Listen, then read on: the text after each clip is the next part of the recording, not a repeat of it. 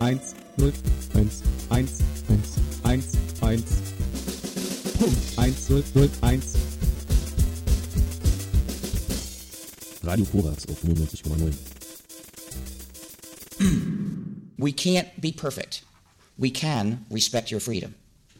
And there is all the difference. Punkt. Herzlich willkommen zur 111. Ausgabe der Sendung für die vernetzte Welt. Heute mit Nilo. Und, Hallo. Und TMK. Heute live aus zwei Studios. Wir sind getrennt durch eine Glasscheibe. Das liegt an den hohen Infektionszahlen und wir wollen kein Risiko eingehen. Ja, die heutige Sendung hat zwei Teile. Der erste trägt die Überschrift 40 Jahre CCC mit Beiträgen von Gästen und in einem zweiten Teil gibt es thematisch passende Musik auf die Ohren. Und in der nächsten halben Stunde beschäftigen wir uns mit dem Chaos Computer Club, der CCC, der dieses Jahr nämlich 40 Jahre alt geworden ist. Herzlichen Glückwunsch. Wir haben mal das Internet nach der Gründungsgeschichte des CCC gefragt und das hat wie folgt geantwortet. Tuvat.txt. Dass die innere Sicherheit erst durch Computereinsatz möglich wird, glauben die Mächtigen heute alle. Dass Computer nicht streiken, setzt sich als Erkenntnis langsam auch bei mittleren Unternehmen durch. Dass durch Computereinsatz das Telefon noch schöner wird, glaubt die Post heute mit ihrem Bildschirmtextsystem in Feldversuchen beweisen zu müssen. Dass der Personalcomputer nun in Deutschland dem videogesättigten BMW-Fahrer angedreht werden soll. Wird durch die nun einsetzenden Anzeigenkampagnen klar, dass sich mit Kleincomputern trotz alledem sinnvolle Sachen machen lassen? Die keine zentralisierten Großorganisationen erfordern, glauben wir. Damit wir als Computerfreaks nicht länger unkoordiniert vor uns hinwuseln, tun wir Watt und treffen uns am 17. September 81 in Berlin, Wattstraße. Taz Hauptgebäude, ab 11 Uhr. Wir reden über internationale Netzwerke, Kommunikationsrecht, Datenrecht, wem gehören meine Daten, Copyright, Informations- und Lernsysteme, Datenbanken, Encryption, Computerspiele, Programmiersprachen, Process Control, Hardware und was auch immer. Tom Twittlebit, Wow, Wolf, ungenannt, 2. Ja, das, was ihr eben gehört habt, war die Einladung zu dem Treffen, aus der wenig später der Chaos Computer Club hervorging. Wer ein bisschen in der Materie steckt, wird bemerkt haben, dass die meisten angesprochenen Themen auch heute noch aktuell sind. Im Internet haben wir einen Auszug vom Protokoll dieses Treffens gefunden. Dort wurde Folgendes mitgetippt. Es kann festgestellt werden, dass die Herangehensweise an die neuen Kommunikationssysteme äußerst blauäugig ist. Es ist nicht schwer zu prognostizieren, dass in einigen Jahren von Großkonzernen Mitarbeiter eingestellt werden, deren Aufgabe es sein wird, die öffentlichen Datenbanksysteme regelmäßig nach verwertbaren Informationen, Anregungen und Erkenntnissen zu durchforsten. Diese Prognose war erstaunlich zutreffend. Allerdings sind wir heute schon ein paar Schritte weiter. Die Daten werden nicht nur von Menschen, sondern auch mit Hilfe von Algorithmen durchforstet. An einer weiteren Stelle im Protokoll des Gründungstreffen heißt es, es ist klar, dass staatliche und halbstaatliche Datenbanksysteme durch fortschreitenden Datenverbund immer perfektere Sozialsteuerungen ermöglichen werden dadurch, dass mögliche Konfliktherde im Vorfeld diagnostiziert werden und gezielt mit Befriedigungstaktiken politisch gegengesteuert wird. Auch dieser Punkt war geradezu visionär. Und auch hier ist es mittlerweile schlimmer. Es wird nicht nur politisch gegengesteuert, es werden auch gezielt Meinungen beeinflusst, wie man heutzutage bei vielen wichtigen Wahlen beobachten kann. Aus diesem Treffen und kommenden weiteren Treffen, ziemlich schnell auch an unterschiedlichen Orten, ist dann der Chaos Computer Club entstanden. Ein paar Jahre später konnte durch den berühmten BTX-Hack schnell eine große Bekanntheit erlangt werden. Jetzt hören wir die Berichterstattung in einer Ausgabe des ZDF Heute Journal von Ende 1984.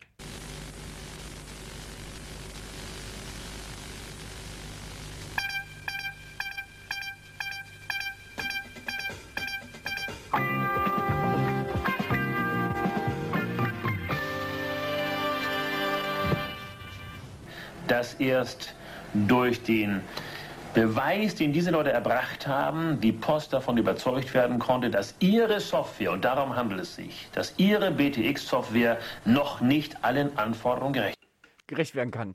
Ähm, ja, das war so ein bisschen, äh, gehört zur Gründungsgeschichte des Chaos Computer Club dazu, dieser BTX-Hack. Das ist ja nun tatsächlich fast 40 Jahre her. Und in diesem Gründungsjahr 1984, da hat auch Stefan Bethke den Weg zum Hamburger Chaos Computer Club, Club gefunden. Äh, vor der Sendung haben wir uns mit ihm unterhalten. Zuerst haben wir ihn gefragt, was seinem Gefühl nach die Vision für die Zukunft, also die heutige Gegenwart war und ob die so düster war, wie es auch geworden ist viele Aspekte gerade der gesellschaftlichen Entwicklung waren vor 40 Jahren nicht absehbar. Also der technischen Entwicklung vielleicht schon. Ich glaube, da hatten viele tatsächlich eine Idee, was technisch möglich ist. Ähm, aber was daraus dann gesellschaftlich, äh, wirtschaftlich, politisch entsteht, das, das haben nur wenige gesehen.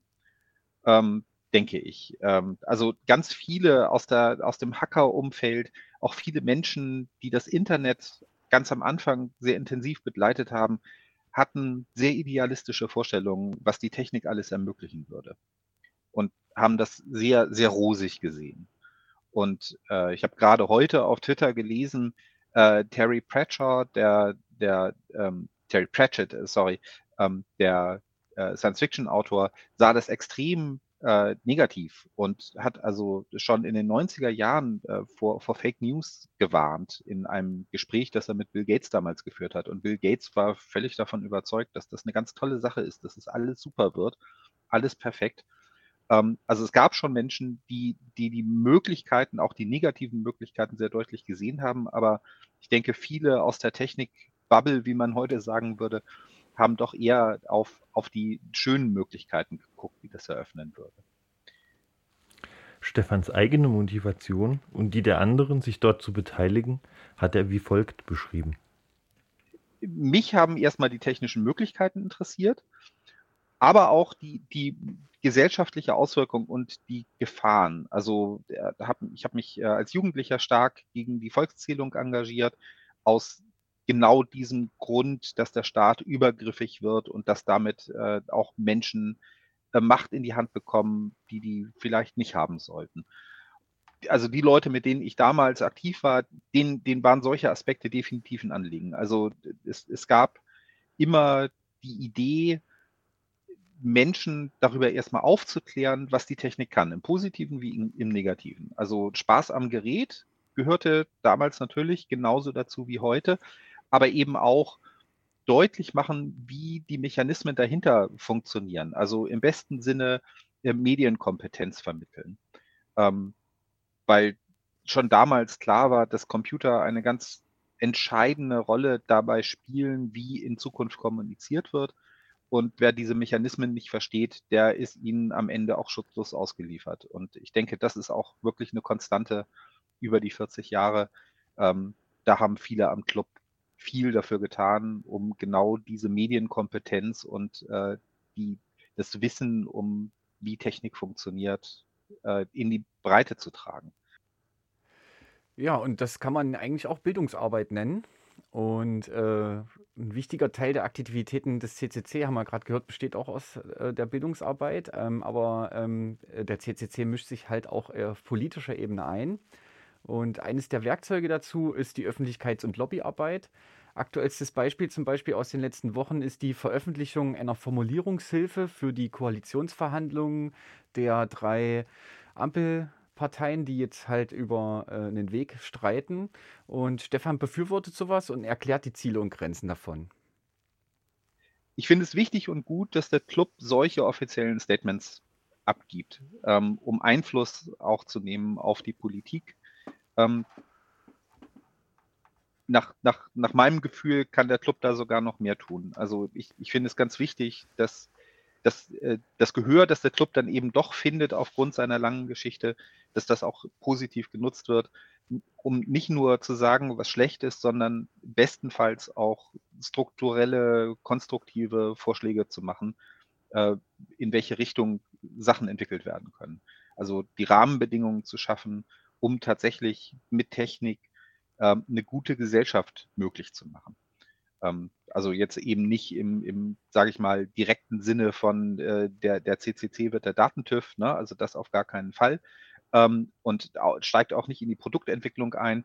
Aber es gibt schon ein paar, denke ich, allgemeinere Aspekte, die man betrachten kann und äh, die, die in die richtige Richtung gehen und da auch ein Gegen Gegengewicht zu schaffen zu ähm, den äh, Lobbyisten, die da im Zweifelsfall den Ministerien äh, die Gesetze diktieren, um selber möglichst viel Geld zu scheffeln. Ähm, das finde ich wichtig.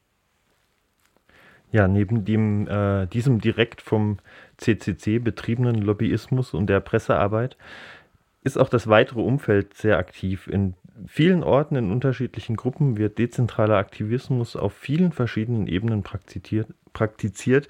Und nur ein Beispiel dafür, was in den letzten Monaten für Gesprächsstoff gesorgt hat, ist das Kollektiv Zerforschung. Zerforschung. Zerforschung ist ein Kunstwort. Zerlegen und erforschen liegen nah beieinander. Geschlossene Systeme wie Apps und Webseiten, deren Quelltext nur die Anbietenden und Betreibenden kennen, müssen eben zunächst zerlegt werden, um die Funktionsweise erforschen zu können. Nicht selten wurden die Menschen vom Kollektiv Zerforschung hier in den letzten Monaten fündig. Und wie es dazu kam und was da zerforscht wird, darüber haben wir uns mit Karl vom Kollektiv, Kollektiv Zerforschung unterhalten.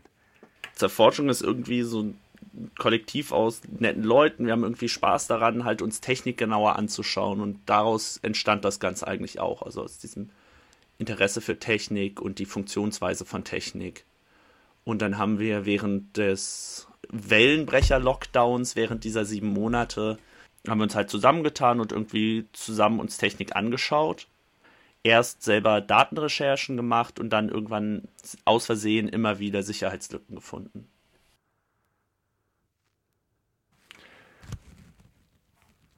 In den letzten Monaten hat das Kollektiv nun schon zwei Vorfälle mit Apps aus dem Bereich Bildung aufgedeckt, die besonders traurig sind.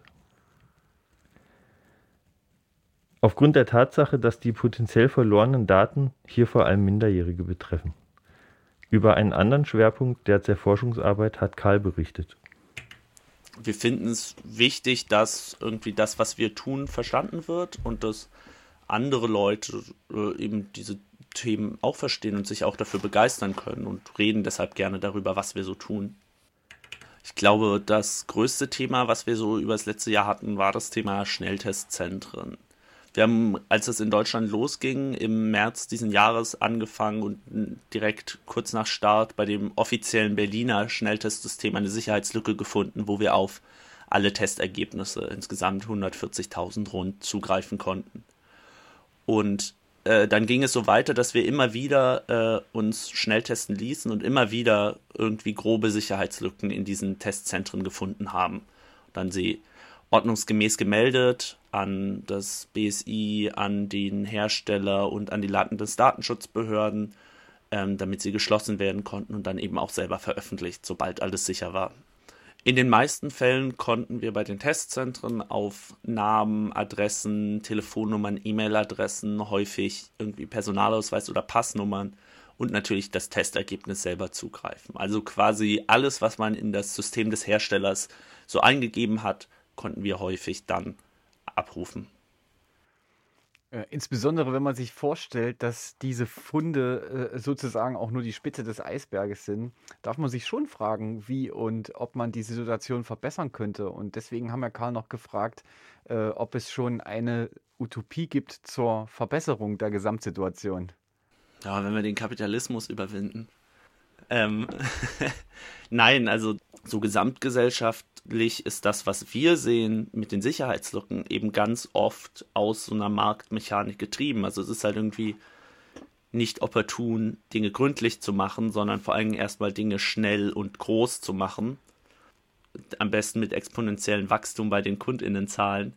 Und dann fallen so Themen wie, wie macht man das gründlich und IT-Sicherheit halt hinten runter. Am Ende des Gesprächs berichtete Karl dann noch von den konkreten Forderungen, die das Kollektiv an die Politik richtet. Die Digitalisierung muss halt irgendwie ein Größeres äh, muss halt irgendwie ernster genommen werden. Also wir brauchen halt irgendwie an ganz vielen Stellen einen Kompetenzaufbau. Also, also der eine Punkt ist der Kompetenzaufbau in der Verwaltung. Das ist halt so ein Riesenthema. Also wie holt man fähige Leute ran? Wie gibt man diesen dann die Möglichkeiten, auch Sachen zum Besseren zu verändern? Also dass wir zum Beispiel in der Verwaltung ganz oft Gebiete haben, die nicht mal wissen, wie sie IT-Projekte richtig ausschreiben, die sich schon für das Ausschreiben, also nicht mal fürs Umsetzen, fürs Ausschreiben schon externe Beratung holen müssen und dann kommt halt oft am Ende doch Quatsch raus. Ähm, das ist so das eine Thema, aber ganz konkret fordern wir immer die Datenschutzbehörden besser auszustatten.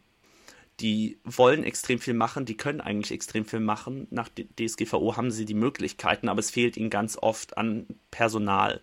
Also wenn wir von Datenschutzbehörden hören, wo halt irgendwie zwei, drei, vier Leute vielleicht für Testzentren zuständig sind, aber es dann tausende Testzentren in diesem Gebiet gibt, dann können die natürlich nicht alle ähm, gründlich geprüft werden. Wenn sie mehr Leute hätten, könnten die Datenschutzbehörden selber auch nach so Problemen, wie wir sie jetzt auch oft aufgedeckt haben, suchen. Sie könnten Unternehmen besser beraten, dass solche Lücken überhaupt gar nicht erst auftreten. Und das muss es sein.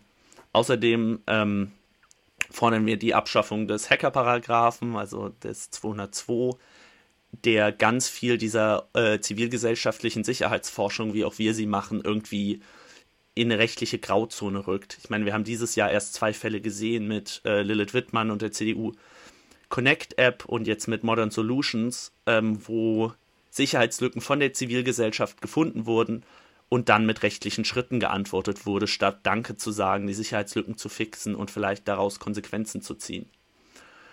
Außerdem haben wir in Deutschland eigentlich eine Behörde für so IT-Sicherheit, nämlich das Bundesamt für Sicherheit in der Informationstechnik, aber das ist halt leider dem äh, Innenministerium unterstellt und damit auch zum Beispiel, damit auch der Behörde, die zum Beispiel ähm, den Staatstrojaner zu verantworten hat, also eigentlich ein Interesse an unsicherer IT hat damit sie eben ihre Überwachungssoftware auf die Geräte von Kriminellen oder denen, die sie dafür halten, aufspielen können.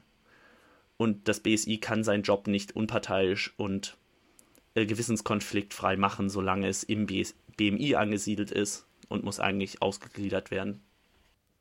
Ja, an dieser Stelle nochmal ganz vielen Dank an Karl vom Kollektiv Zerforschung und Stefan Bethke für, das, für die Interviews. Und ja, wir sind jetzt ähm, mit dem Beitrag am Ende. Und nun ähm fällt mir auch gleich was ein zu.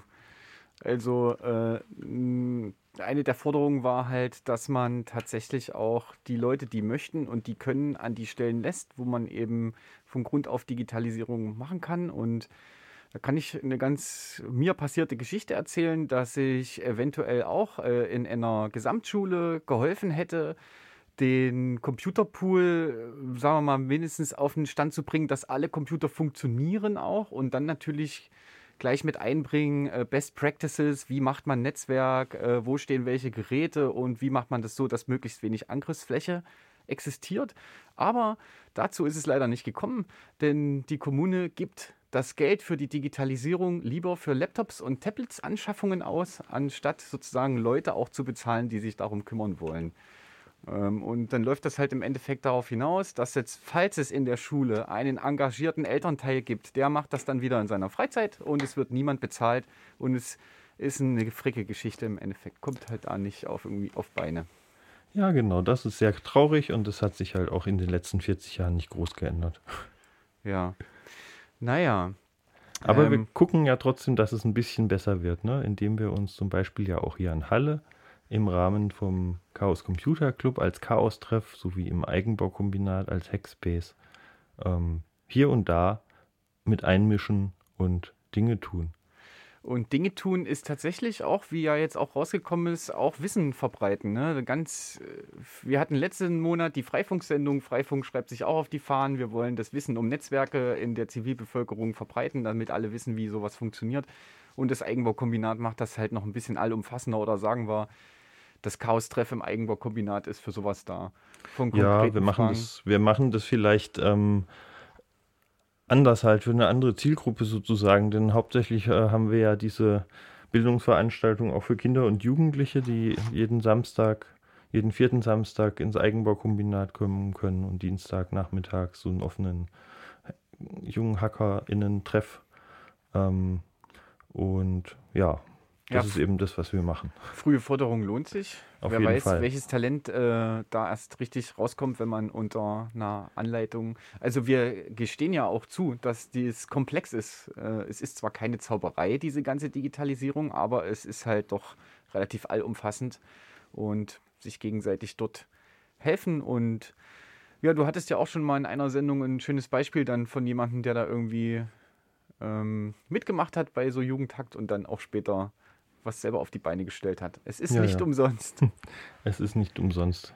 Das Ja. ist richtig. Ansonsten- und es ist auch schön, schön zuzugucken, wie halt die, wenn man das jetzt so, und wir machen das ja auch schon fünf Jahre jetzt, ähm, wenn wir halt Teilnehmende haben, die wir halt schon äh, dabei haben, seit sie irgendwie 13 sind und sind halt jetzt plötzlich erwachsen.